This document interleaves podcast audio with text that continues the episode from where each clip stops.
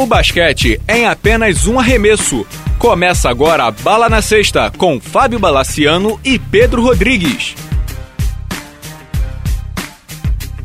Amigos do Balão na Sexta, tudo bem? Começando mais uma edição do podcast. Pedro Rodrigues, a gente vai ter que seguir a cartilha, né? Vai ter que falar do Stephen Curry. Saudações, Bala, tudo bem? Não tem como não falar de Stephen Curry. Não, não tem como não falar. A gente vai começar falando desse, nesse programa. Você definiu bem na nossa pauta do jogo sobrenatural do Stephen Curry no sábado passado. Ele fez 735 pontos, foi isso, né, Pedro? é, ele fez 12 cestas de três, bateu o próprio, o próprio recorde. Uhum.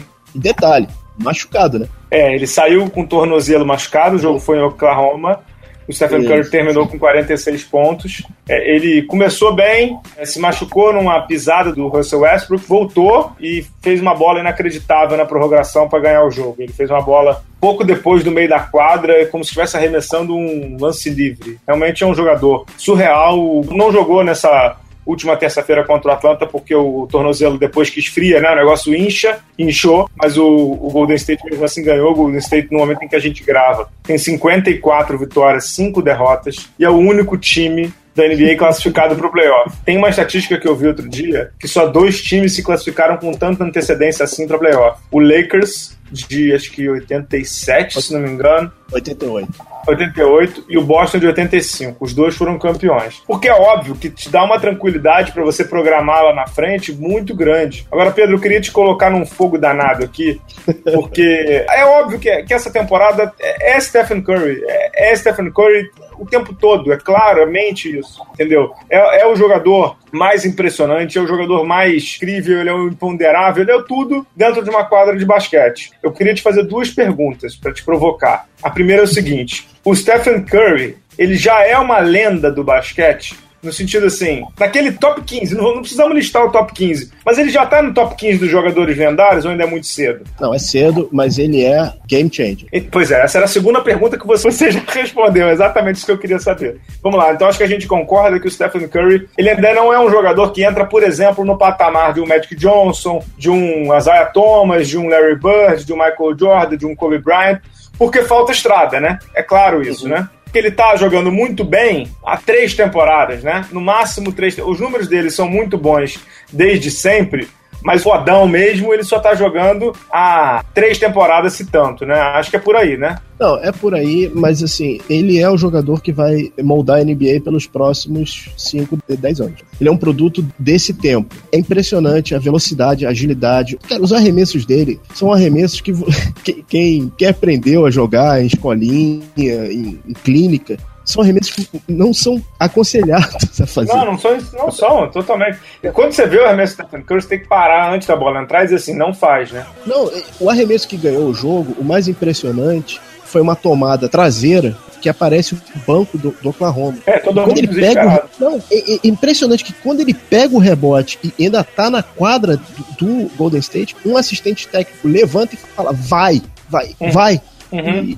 ele mudou o jogo. Ele pode ser considerado um dos responsáveis pela morte do pivô. E ele é um cara que está in iniciando um diálogo. Já começou de novo a história do, da NBA ter uma linha de quatro pontos. É, é a história sendo escrita sobre os nossos total, jogos. Total, assino, assino totalmente embaixo. É, tem alguns pontos sobre números do Stephen Curry, para ficar claro, que é assim, o Stephen Curry, a média na carreira dele é de 22.1 pontos. É uma média muito grande, entendeu? A média realmente incrível. E na primeira temporada dele, mesmo ele teve uma média de 17 pontos. É uma média realmente surreal, é uma média surreal. Eu sei que a comparação é, talvez seja descabida, mas vamos lá. A média do Larry Bird, Larry Bird, né? Não precisa falar muita coisa. Foi de 24.3, entendeu? O Stephen Curry tem a média na carreira de 22.1. Então, tá claro que é um jogador de outro patamar é um jogador de outro patamar. É óbvio que o Larry Bird ficou na NBA por 13 temporadas, o Stephen Curry está indo para sétima. Então, mais três aninhos dá, dá para colocar ele nesse, nesse rol aí. É óbvio que ele tem que ainda galgar. Agora tem um número, Pedro, que me chama muita atenção na comparação Stephen Curry e Larry Bird, porque o Larry Bird era considerado o maior arremessador de todos os tempos. Né? Agora a discussão virou. Larry Bird, melhor temporada dele em arremesso de três pontos, tá? Melhor, tô falando a melhor. Uhum. Percentual, melhor, 42,7%. Melhor, tá? Stephen Curry, nessa temporada, 46,8%. Pior, é, pois é. Pior percentual dele, 42,4%. Ou seja, o pior percentual da carreira do, do Stephen Curry é igual ao do Larry Bird, do melhor do Larry Bird. Ou seja, trata-se de um arremessador e, como você falou, eu acho que o, que o Stephen Curry não está ainda no hall das legendas, da lenda aquela por Magic Johnson, Larry Bird, Michael Jordan, Kobe. Acho que falta lastro e ele vai chegar lá. Mas que ele é um jogador que, como você falou, ele muda a história do jogo e a gente está vendo isso. É claro que ele muda. Mas é assim, né, Pedro? Ele se aproveita de um momento em que a NBA está muito rápida, né? E como você disse bem, a NBA está matando os pivôs e ele é o cara que todo time, quando olha, fala assim, pô, eu não preciso de, eu não de ninguém ali. Se eu tenho um cara como ele, eu vou botar cinco para arremessar igual a ele. E eu escrevi isso no dia 4 de novembro, dezembro do ano passado. Poucos jogadores mudam o jogo. Will Chamberlain mudou o jogo. Bill Russell mudou o jogo, Michael Jordan mudou o jogo, Magic Johnson mudou o jogo. É mudar o jogo, é mudar a forma de ver o jogo. O Stephen Curry é um deles, claramente é um deles. Agora, voltando às suas estatísticas, Bala, o mais impressionante do Stephen Curry são os minutos em quadra. É relativamente poucos minutos em relação ao Larry Bird. O Larry Bird jogou todos os jogos na, na, como calouro. E assim, 38 o, minutos de média. O Curry, é, o Curry, nessa temporada, ele tem 33. É pouco. Pois é, é, é, impressionante. Ele é tão game changer que ele é um jogador que não, não joga muito quarto quarto da partida. Tem uma outra estatística também, né? O Stephen Curry, em últimos períodos é, de titulares, ele é o segundo jogador que menos joga, tá? De titulares de equipes. Segundo jogador que menos joga. E ele é o segundo que mais pontua em últimos períodos.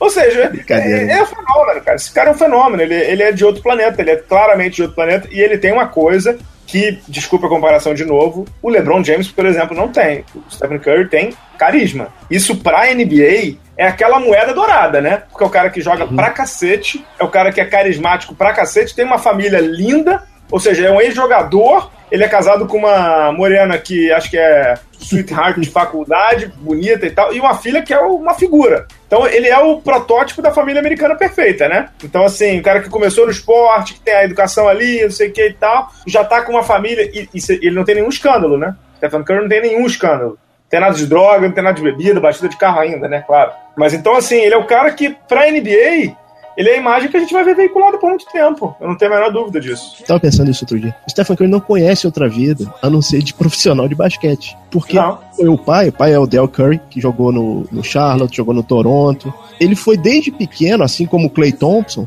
nasceu para jogar basquete. Uhum acostumado à vida na estrada. Eu sei, não sei, mas, joga... mas, ele tem um irmãozinho lá que, que é do Sacramento e que não joga. Então não é esse negócio que ele nasceu para ele. Tem que, é, na, tem é um que nascer para. É, pois é, tem que nascer para isso, mas tem que treinar pra cacete para isso, né? Uhum. Mas, e, e assim, tem relatos, o Leandrinho já falou isso uma vez para mim, é, numa entrevista, e já vi jogadores dizendo Stephen Curry é o tarado de treinamento. Isso também é bom que se diga. A bola, o cara não joga para cima, a bola cai. O Leandrinho diz que tem várias vezes que, que a comissão técnica tem que tirar ele da quadra. Porque o cara fica, fica, fica. Meu irmão, você tem jogo, tá louco, vai descansar, tem viagem Entendeu? É óbvio, ele é um produto do meio, mas ele é um produto do treinamento também, né? Em relação às, às declarações de pessoas como Oscar Robertson, Cedric Ceballos, dizendo que Stephen Curry não jogaria na NBA da época deles, isso é válido ou é uma tremenda uma bobagem? É, eu li a declaração do Oscar Robertson todo, o Oscar Robertson disse não é que ele não jogaria, o Oscar Robertson disse que ele faria menos pontos porque a defesa, as defesas eram mais duras. Vamos lá, primeiro ponto, é um fato, as defesas eram mais duras. Mas assim, isso eu acho tão bobagem, assim como eu acho bobagem comparar épocas diferentes, eu acho uma bobagem dizer que o jogador não jogaria. É óbvio que ele jogaria, o Pelé jogaria hoje. O Gerson, o nego disse, ah, o Gerson não daria um lançamento, não sei o que. Claro que ele daria. Talvez ele daria três lançamentos por jogo em vez de oito, mas assim, o gênio, ele, ele joga em qualquer época, né? Minha opinião é essa eu acho complicado você comparar época. Primeiro, naquela época você tinha muito mais contato, não tinha linha de três pontos, não tem como comparar. N não existe comparação. Eu acho uma tremenda uma bobagem. O Karim também falou bobagem. A verdade, a verdade, que... Pedro, isso eu percebi quando eu fui aos All-Star Games. A verdade, é, é, duro falar isso, mas você vai me entender. A verdade é que para essa galera muito da antiga, não é inveja, tá? A palavra não é inveja. Você uhum. me entenda bem.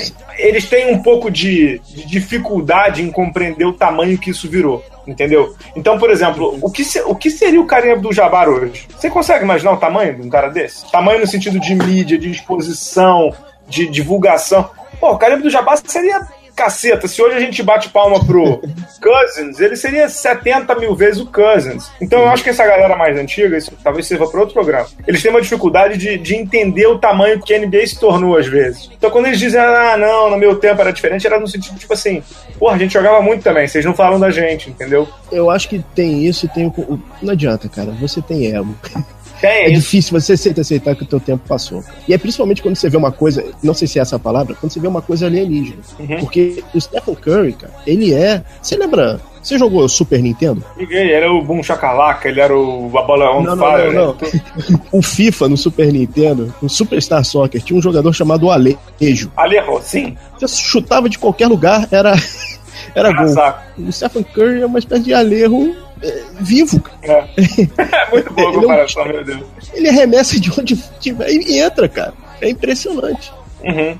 É isso, acho que de, de Stephen Curry é isso. E sabe o que me impressiona mais, Pedro? Ainda tem gente, não é que duvida dele, porque não é essa palavra, mas é que ainda tem gente que fica procurando defeito. Porra, abre uma cerveja ou um mate com limão e vai admirar o cara, porque ele é um fenômeno. Vocês, ah, vocês eu, todo mundo estamos vendo um fenômeno do basquete. Fenômeno do basquete. Eu não torço pro Golden State, você também não, e 90% dos nossos ouvintes também não, porque o Golden State não era um time popular. Relaxa ali, como diria Marta Suplicy, relaxa e goza, porque é muito lindo de ver. É lindo de ver, não é? É bom demais, cara. É, é, é, o time do Golden State é muito bom de ver. Rapaz, que jogo no sábado, hein, cara? Que jogo. jogaço. E tem que dar os parabéns pro Oklahoma, que o Oklahoma fez um jogaço de bola. O Oklahoma está em terceiro do Oeste. E dá uma esperança de que eles podem brigar de igual para igual com os Spurs e, e Warriors, que são os dois líderes da conferência.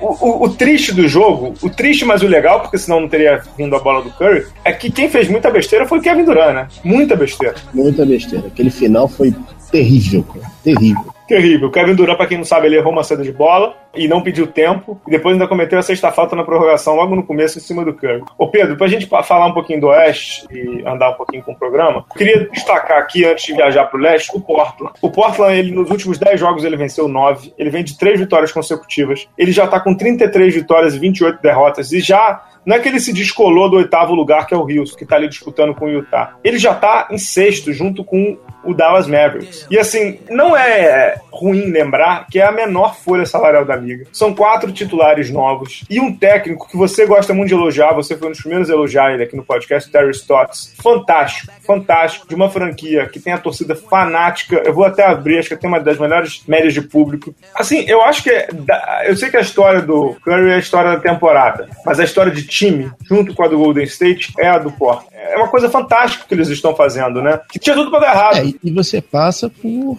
dois nomes, né? É, é CJ McCollum e a temporada que o Damian Lillard tá tendo que, cara, é, é, é coisa assim. Cinema. Obviamente tem a sombra do Curry e tal, mas, cara, é impressionante. Você tem uma uhum. equipe com uma rotação baixíssima. Cara, uhum. as, as, estatísticas dele de fevereiro, o Portland teve um recorde de nove nove vitórias e duas derrotas em fevereiro. Ele teve uhum. quase 30 pontos, é 29,8 e sete assistências por partida. E esse cara não é um All-Star. Ele não é um All-Star e ele tampouco foi convocado pro grupo dos 30. Ele só foi convocado depois porque a NBA viu a merda, em, em português, claro. A USA Basketball viu a merda que estava fazendo ao não convocado e convocou, né?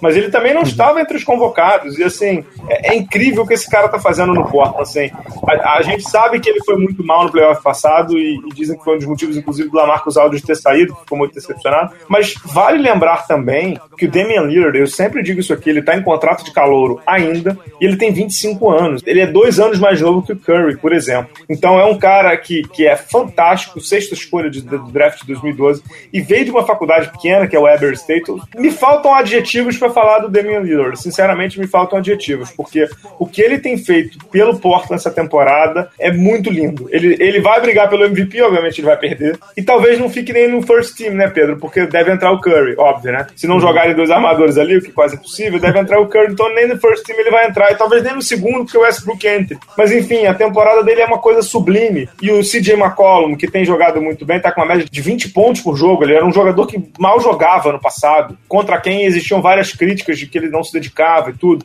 É um jogador de 24 anos, também de um colégio menor, Lehigh, o nome do, Lehigh, o nome do colégio. O Pedro, ele tinha uma média de 6,8 pontos, está saltando para 20,9, é o Most Improved Player, sem dúvida alguma, né? Esse daí é, é pulo de 10, cara. Ele e Andrew Drummond. Pra Most Improved é pulo de 10 os dois. É, e o Portland, é, é, a gente, você sempre fala isso, né? O time que tem uma rotação baixíssima, baixíssima, mas que ao mesmo tempo eles do nada começam a revelar o jogador. Então quem tem jogado muito bem nos últimos jogos é o, o ala Myers Leonard, né? É, uhum. Do nada que esse pilão, que é um garotão de 7.71, né? Um ala ele chuta, não sei o que e tal. Tá jogando bem, de onde saiu esse cara? Vem de Illinois, tá há três anos na NBA e que isso? Como é que esse cara...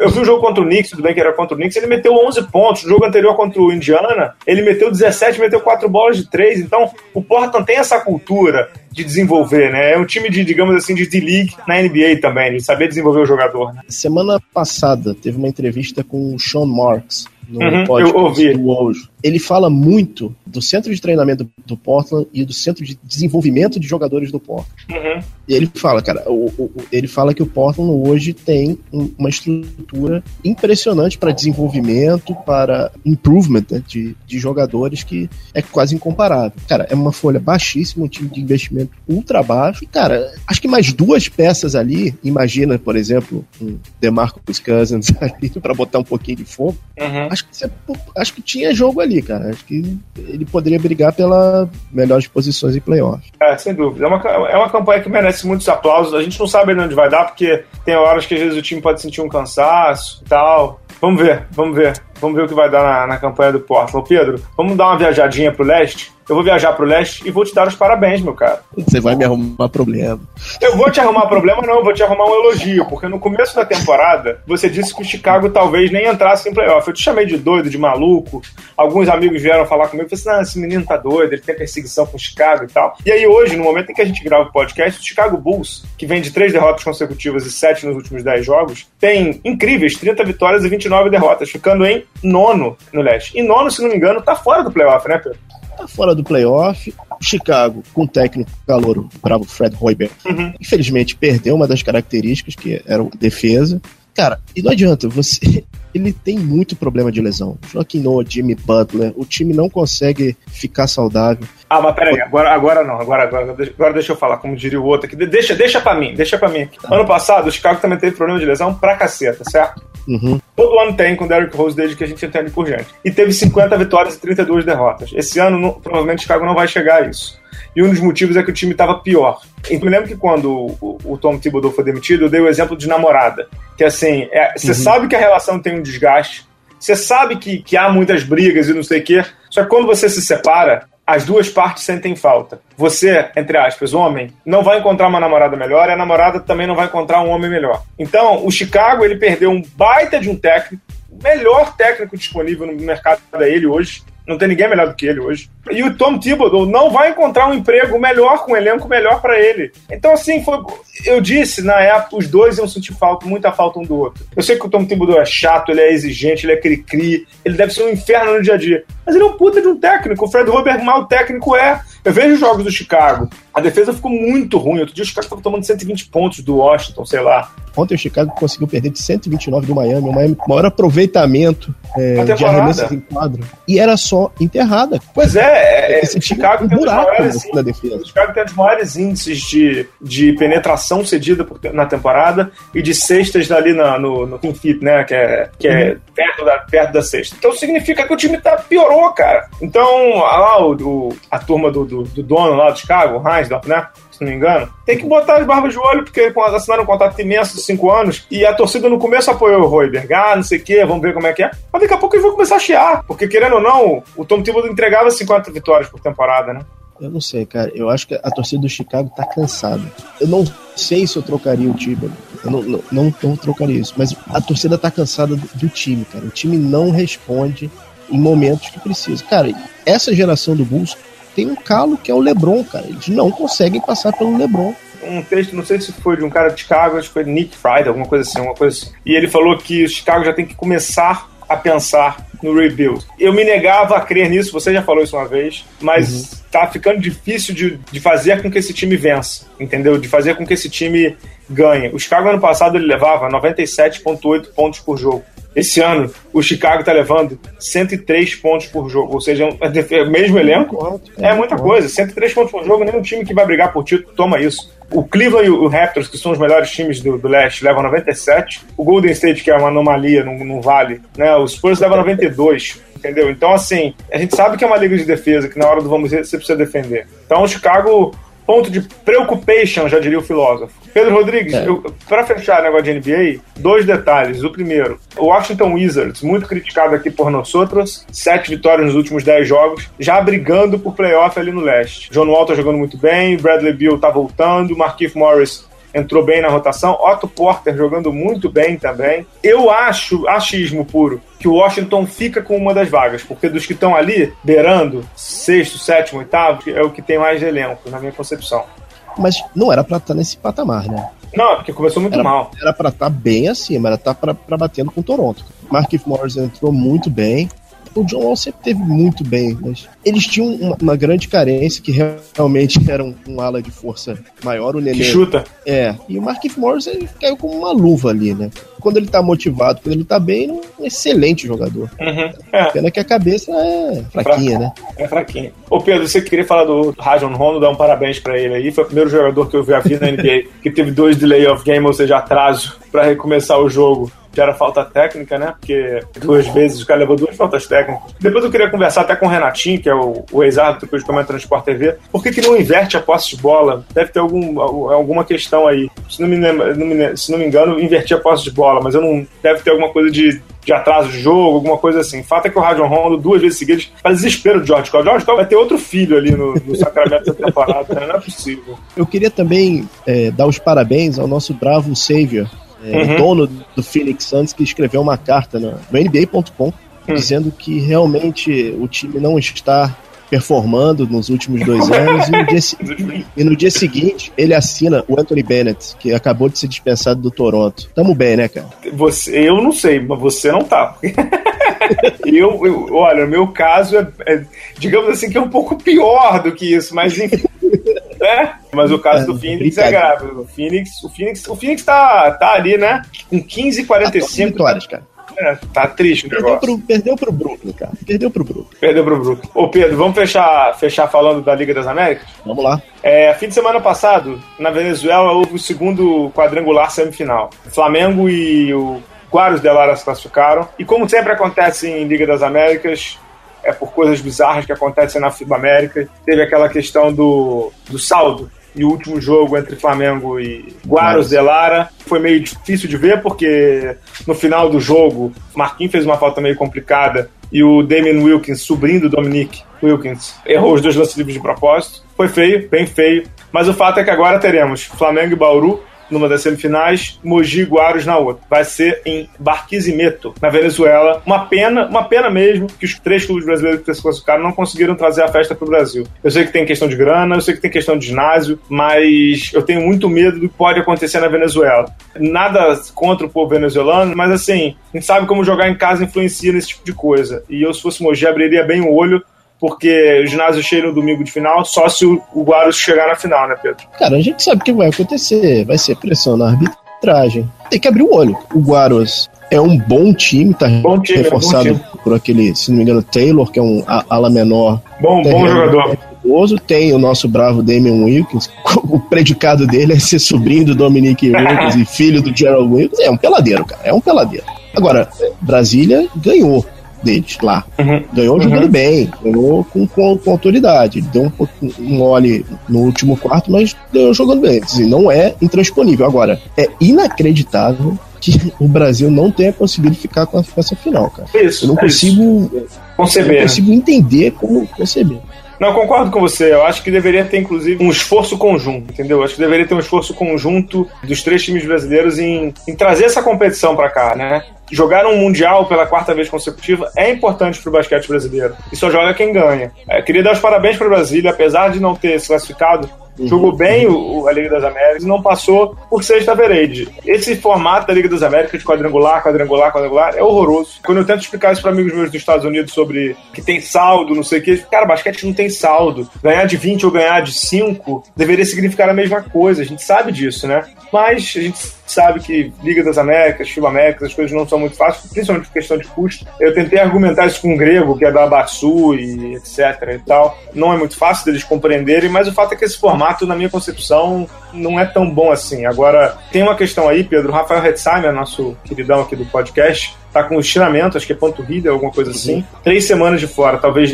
Acho que ele vai viajar, deve ir pro sacrifício, mas pode ser que ele não jogue. E aí é um desfalque monstro pra Bauru, né? É, realmente é complicado. Posso voltar um pouquinho no Brasília? Cara? Pode. Eu achei Giovanoni muito bem. Se existe um jogador uhum. que o, um veterano que o Manhano pode levar de olho fechado, é o Giovanoni. Tá muito bem.